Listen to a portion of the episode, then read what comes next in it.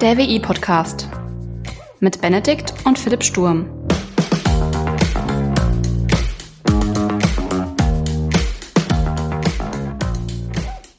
Hallo und herzlich willkommen zur 26. Folge des WI-Podcasts. Moin Philipp. Servus Benedikt. Du sage mal, hast du eigentlich schon von ChatGPT gehört? Yes, Sir. Echt? Dann erzähl mal, was hast du gehört? Das hypt gerade so ein bisschen, ne? Ja. Also das geht ja gerade ganz gut so durch diese, diese IT-Bubble, äh, würde ich es mal nennen. Und ja, wird so als der Kracher schlechthin ähm, dargestellt. Und die große Diskussion, ist es besser als Google? Warum kann Google das nicht? Wird Google sterben? Wird Google zum neuen Nokia? Ist das der Nokia-Moment? Fragen über Fragen. Krass, ey, das ist ja auch schon ein ganz schöner Downer, wenn du Google mit Nokia vergleichst. Nein. Ja. Ähm, muss man, glaube ich, Kontext ist da das äh, Thema. Aber um deine Frage zu beantworten, ja, hab davon gehört. Du denn auch? Also logischerweise, du hast ja hast die Frage gestellt, aber was hast du denn davon gehört? Also ich habe tatsächlich erst so ein bisschen äh, über Kommilitonen was von ChatGPT äh, gehört ähm, dass man hier und da mal ein paar Fragen beantworten lassen kann.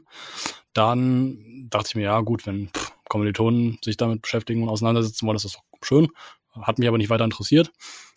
Dann war es ein bisschen interessanter, als so Professoren so langsam angefangen haben, so ein bisschen Panik zu schieben. das ist ihr Unterrichtskonzept, also ihr Lehrkonzept so ein bisschen, äh, ja, ich sag mal, ein bisschen erschwert, weil so Übungsaufgaben etc. können ja eins zu eins an Chat-GPT gefüttert werden und ja. man bekommt dann Antworten. Das war so der Konsens. Ja. Äh, und dass da gerade so ein bisschen so, ja, so eine Welle der Panik äh, durch die Professorenlandschaft zieht. Äh, dann also, so wiederum. Hm? Also so richtig Panik. Naja, was heißt Panik? Also da so ein paar Leute haben sich dann schon so ein bisschen die Frage gestellt, ja, wie sollen wir denn jetzt noch äh, Aufgabenstellungen äh, formulieren, so dass ChatGPT die nicht beantworten kann? Ähm, ja, das ist so ein Problem. Ich gehe mal davon aus, das ja. wird sich so ein bisschen lösen. Also wir können, können schon mal so einen leichten Ausblick geben. Kann ich vielleicht auch gleich noch mal so ein bisschen was erzählen, wie das dann ablaufen könnte. Aber ähm, ja, nee, so richtig aufmerksam darauf bin ich erst geworden, als ähm, Kommilitonen tatsächlich äh, also ich sag mal, nicht nur ein bisschen was damit gemacht haben, sondern das wirklich, wirklich in Angriff genommen haben und gesagt haben, alles klar, jede Aufgabe, die wir jetzt bekommen, lassen wir durch Chat GPT laufen. Und da dachte ich dann, oh, oh, also wenn das wirklich schon so ein Ding ist, das ist schon eher so der Standardlösungsansatz, so ein Problem zu bearbeiten. Na, da guckst du mal rein. Cool. Ja, genau. Also so bin ich dann quasi mit, äh, mit Chat GPT so in Kontakt gekommen. Aber fangen wir doch mal vorne an. Weißt du, von wem ChatGBT 3, ist ja noch eine 3 dahinter, entwickelt wurde? Äh, ja, die Firma dahinter heißt OpenAI. Kennst du die? Also sagt dir die was? Äh, ich meine, dass OpenAI eine äh, ziemlich junge, aber ziemlich coole Firma ist. Äh, und dass der CEO oder die Person, die quasi so diese ganze Idee dahinter so ein bisschen pusht, so ein richtig junger, hm, wie soll man sagen, Durchsteiger ist, oder? Was ich so, äh, aus, ich habe aus der anderen Perspektive geguckt, wir hatten das Geld gegeben. Äh, wer sind so die Gründungsmitglieder dahinter? Also die äh, Investorenseite. Äh, so, so Bankermäßig, ne? Krass. Also ich guck mir so, so, Inspira so ein bisschen Inspiration an, so woher kommt so der Input, die Idee, der Lebenslauf der, der äh, ganzen Entwickler dahinter und du so, ja, gilt, ne? Ja, genau. Ähm, also ich weiß nicht, um ehrlich zu sein, keine Ahnung, wer der aktuelle Chef ist. Ich weiß nur, dass die 2015 gegründet wurden. Mhm. Und eigentlich so ein Forschungszentrum für künstliche Intelligenz sind. Also die haben irgendwie sich so wohl zum auf die Agenda geschrieben, so eine äh, General AI halt zu entwickeln und daran zu forschen und das ähm, so Open Source mäßig beziehungsweise ja für die Wissenschaft ähm, zugänglich zu machen. Und was glaubst du, wer Gründungsmitglied war? Was glaube ich, wer Gründungsmitglied Wel war? Welcher Investor da, da seine Finger? Elon Musk. Ja, sehr gut, genau. Ja. Apropos Elon Musk, da habe ich gegen Ende, erinnere mich nochmal dran, noch eine witzige Anekdote. Der Typ ist äh, bisschen loco. Also, äh, für den ist alles irgendwie nur noch ein Spiel. Aber genau, Elon Musk hat da mitgemacht. Äh, 2015 haben irgendwie eine Milliarden US-Dollar äh, Funding bekommen und äh, wollten so das führende oder wollen das führende Forschungszentrum für künstliche Intelligenz äh, werden. und unter anderem so dieses Thema Reinforcement Learning, da haben die relativ viel früh schon gemacht. Um, ähm, ja, und jetzt äh, mit ChatGBT. Ja, kann man sagen, sind sie auch, glaube ich, bisher ganz äh, gut unterwegs, ne? Ja, das ist schon mächtig. Hast du es selber denn auch mal äh, verwendet? Ich habe äh, hab's mir eigentlich nur spaßeshalber äh, mal eingerichtet und eine Frage gestellt, aber irgendwie habe ich, glaube ich, meine Frage nicht so glücklich formuliert. Die Antwort hat mir nicht weitergeholfen. Habe mich danach aber auch ehrlich gesagt nicht mehr weiter damit beschäftigt. Also so im Sinne von, ich stelle Fragen an den Bot, äh, habe ich mich dahingehend jetzt nicht weiter beschäftigt. Okay. Aber, aber eher so, äh, so rund um das ganze Thema äh, AI und äh, was damit so Geiles geht.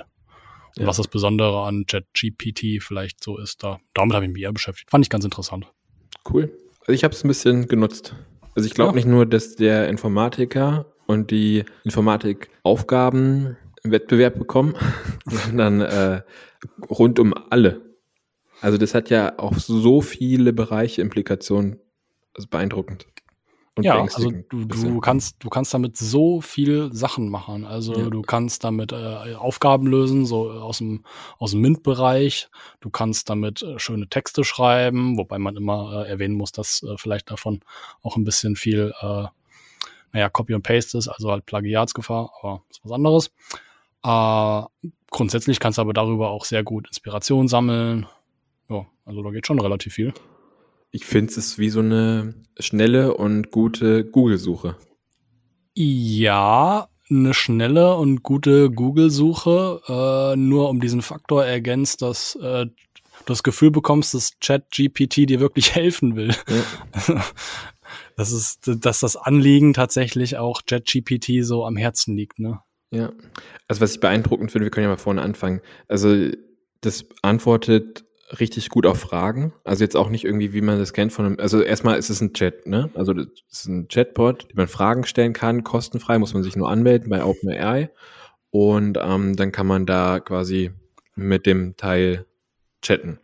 Ja. Und das Coole ist, innerhalb des Chats äh, ist der Kontext basiert. Das heißt, der versteht den Kontext der, oder behält den Kontext und die Informationen, die vorher gefragt und geantwortet wurden.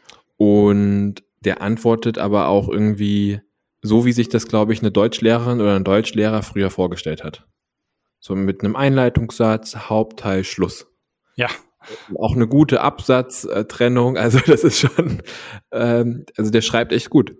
Ja, genau, das ist, das ist so ein, äh, so ein, äh, wie sagt man, so ein, so ein Steckenpferd vom, äh, ja. von ChatGPT dass der wirklich, wirklich schöne Texte schreibt und äh, ja, man sieht vielleicht auch so ein bisschen, in welche Richtung das vielleicht ursprünglich gehen sollte mit Einleitung, Hauptteil, Schluss. äh, aber ich sag mal so, die Mintler, die freuen sich, dass sie ihre Uni-Aufgaben damit ganz entspannt auch bearbeiten können. Ne? Ja, aber ist es nicht, also äh, die Informationen sind doch so oder so schon im Internet, oder? Also ich glaube, es gibt jetzt kaum irgendwie Aufgaben oder Lösungsansätze, die du nicht irgendwie auf in irgendwelchen Foren oder so, vor allem auch in der Programmierwelt ähm, findest.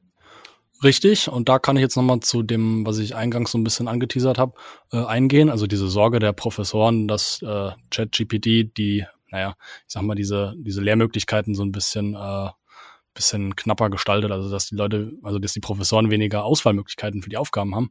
Allerdings, das, was du eben gesagt hast, die, äh, die Lösung zu manchen Aufgaben konntest du eigentlich durch gute Internetrecherche schon immer irgendwie finden. Ja. Jetzt hast du vielleicht den Vorteil, dass es nicht ganz so lange dauert, bis ChatGPT dir irgendwas ausspuckt. Ja, aber jetzt kannst du ja auch eher über den, die Anwendungsfälle, den Kontext, über, also kreativer denken. Und ähm, du musst bis jetzt nicht mehr so starr, stur damit beschäftigt, irgendwie da Zeile für Zeile einzutippeln und dich mit so, ja, so Grundlagen oder Basics zu beschäftigen, sondern du kannst halt irgendwie einen Schritt weitergehen. Also das in so einem Kontext einbetten, in so einem Gesamtbild irgendwie und wirst halt auch produktiver. So ist mein Eindruck. Ja, also tatsächlich, also dieses, äh, das, was du gerade schon eben erwähnt hast, also dieser Kontext, das ist ein ganz, ganz wichtiges Ding. Also bei Google, klar, du kannst im Prinzip deine Suchen selber gestalten und ja, hast ein Ergebnis und auf das Ergebnis aufbauend suchst du dann halt weiter. Das ist halt das Geniale bei ChatGPT, dass, ähm, dass dieser Kontext beibehalten wird. Also sprich, du stellst eine Frage und kannst auf dieser Frage aufbauend noch eine Frage stellen und so weiter. Und egal in welchem Verlauf du quasi oder egal auf welche Stelle im Verlauf mit dem Chat du Bezug nimmst, äh, ChatGPT weiß trotzdem noch, worum es geht und kann immer wieder quasi zurückspulen und dir Antworten darauf basierend geben etc. Und das ist ziemlich geil. Und ja. das, das hat tatsächlich auch so einen richtig geilen Workflow, dass du halt einfach, ja, einfach viel schneller mit ähm, der Informationsbeschaffung durchkommst. Ja. Und dann, ja, wie sagt man so schön, skaliert anders. Skaliert anders, ja. ja. Das schiebt anders. Das ist schon, schon ein ziemlich geiles Ding. Und ja. da sehe ich halt auch echt auch ja, grundsätzlich eine Stärke von Artificial Intelligence. Ja, ich bin da auch. Also ich finde alles, was irgendwie unterstützend ist, was dir so, so Zeitrauber irgendwie nimmt, also wegnimmt, das finde ich cool, weil dann kannst du dich mit anderen Themen beschäftigen, äh, auseinandersetzen, dich weiterentwickeln, äh, schnell dazulernen und ja, hast einfach mehr Zeit, bist produktiver und kannst dich auch schönen Dingen des Lebens hingeben. Ja, und vor allem äh, jetzt mal im professionellen Kontext so ein bisschen eingeordnet, du kannst deine Arbeit halt auch insgesamt produktiver gestalten und ähm, du musst, naja, ich will es jetzt nicht runterreden, aber es gibt so ein paar Aufgaben, die sind vielleicht ein bisschen banal, die fressen halt Zeit und äh, künstliche Intelligenz kann da halt einfach unterstützend wirken und solche Prozesse einfach massiv beschleunigen, sodass du einfach nach hinten raus mehr Zeit hast für andere Dinge. Ja. Und quasi noch größer denken kannst und noch geileren Scheiß machen kannst. Wobei, das muss man, glaube ich, mit Einschränkungen machen. Ich habe es jetzt in drei Anwendungsfällen mal ausprobiert. Einmal für so Content Creation, dass es mir so ein bisschen Inspiration, Themen gibt ähm, für ein äh, Projekt. Ähm, das liefert dann auch gute Sachen und schnelle Sachen und auch coole äh, Bullet Points und so. Aber dann ins Detail, in die Tiefe muss dann selber schon gehen. Aber es nimmt halt diesen, diesen Einstieg, erleichtert es, also in ein Thema beispielsweise, erleichtert es halt da enorm und ähm, gibt auch eine gute Grundlage oder ein gutes Fundament, auf dem man dann halt aufbauen kann, was ja auch noch Zeit erspart. Also es ist jetzt nicht so, dass du sagst, das nimmt dir zu 100 Prozent die Arbeit. Es erleichtert die. Genau, genau. Ganz, ganz vielen Anteilen, aber ähm, Immerhin, ne? Das war so in dem Bereich Content. Dann habe ich es mal, ich bin jetzt kein großer Coder, ich kann eher programmieren, ich kann ähm, bei anderen Sachen noch vielleicht, aber ähm, so Python, da kann ich eigentlich nur Skript abschreiben. Ne? Also ich verstehe dann so grob, was der macht, aber ich kann die Sprache jetzt nicht äh, lesen. Und dann habe ich ähm, äh, Jet, Chat GBT quasi ähm, nach einem ähm, Code gefragt für ein Skript. Und ähm, das dann auch, das Ding kann, das kommentiert es dann auch. Also du schreibst dann da rein, so äh, programmier mir das und das in der Sprache XYZ und kommentiere, was du machst. Und dann kommentiert es auch, das Ganze fein, erklärt das und so weiter und so fort. Und das habe ich mit einem Kumpel zusammen gemacht, der ähm, Data Scientist, äh, Data Scientist ist. Und ähm, da war ein, ein kleiner Snippet irgendwie in dem Code, der nicht ganz äh, rund gelaufen ist. Äh, da muss man dann halt nochmal nachschauen und nachjustieren. Aber ansonsten hat's da erstmal ähm, zumindest die Zeilen drumherum und alles andere sehr gut ähm, dargestellt, bis auf das eine Ding, weil ja, vielleicht irgendwie die Quelle, die es gefunden hat oder verwendet hat oder auf der Basis, wo der Code ähm, gelernt wurde, in Anführungszeichen, ähm, halt schon ein bisschen älter war. Und das dritte war im juristischen Bereich beziehungsweise im Steuerbereich ähm, habe ich nach einem äh, mit einer Freundin zusammen, äh, die Steuerfachangestellte ist, äh, nach einem irgendeinem Paragraphen für irgendwas im Steuerrecht äh, gesucht.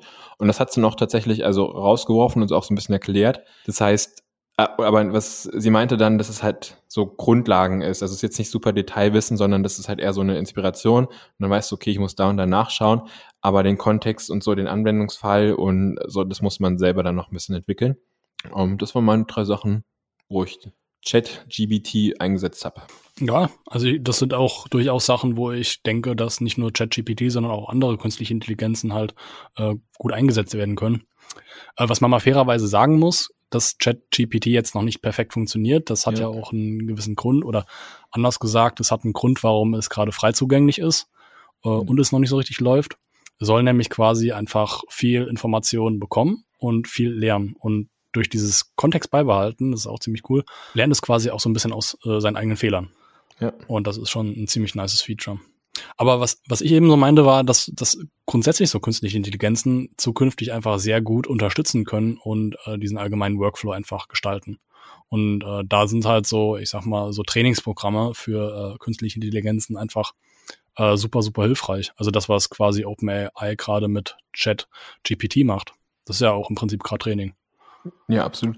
Ja, du hast ja da auch diese Like- und Dislike-Button. Also wenn du eine Antwort bekommst, kannst du dem ja quasi zurück sagen, war gut oder schlecht, das braucht es ja. Das braucht ja irgendwie so eine Belohnung, in Anführungszeichen, Reinforcement Learning, wenn ich das richtig verstanden habe, ähm, worauf trainiert wird, beziehungsweise worauf optimiert wird. Ähm, und es steht ja auch noch ein Beta davor. Ja, genau. Das ist aber, glaube ich, der große Unterschied zu Google beispielsweise. Also irgendwie Branchenkenner da würde ich mich jetzt mal nicht dazu zählen, äh, sondern mich einfach jetzt mal auf die beziehen. Die gehen schon auch davon aus, dass Alphabet in dem Bereich auch sehr, sehr weit ist. Aber wenn du halt überlegst, Alphabet hat ja ein anderes Standing, eine andere Marktposition, eine andere Unternehmensreife, in Anführungszeichen, als jetzt so ein Startup wie OpenAI, das 2015 ähm, gegründet wurde und aktiv oder auch nicht kommerziell, also zumindest fast nicht kommerziell in dem Bereich for, äh, forscht. Und äh, Alphabet, das dann eine enorm starke Marktposition hat, Geld schon, also unheimlich viel Geld ja verdient.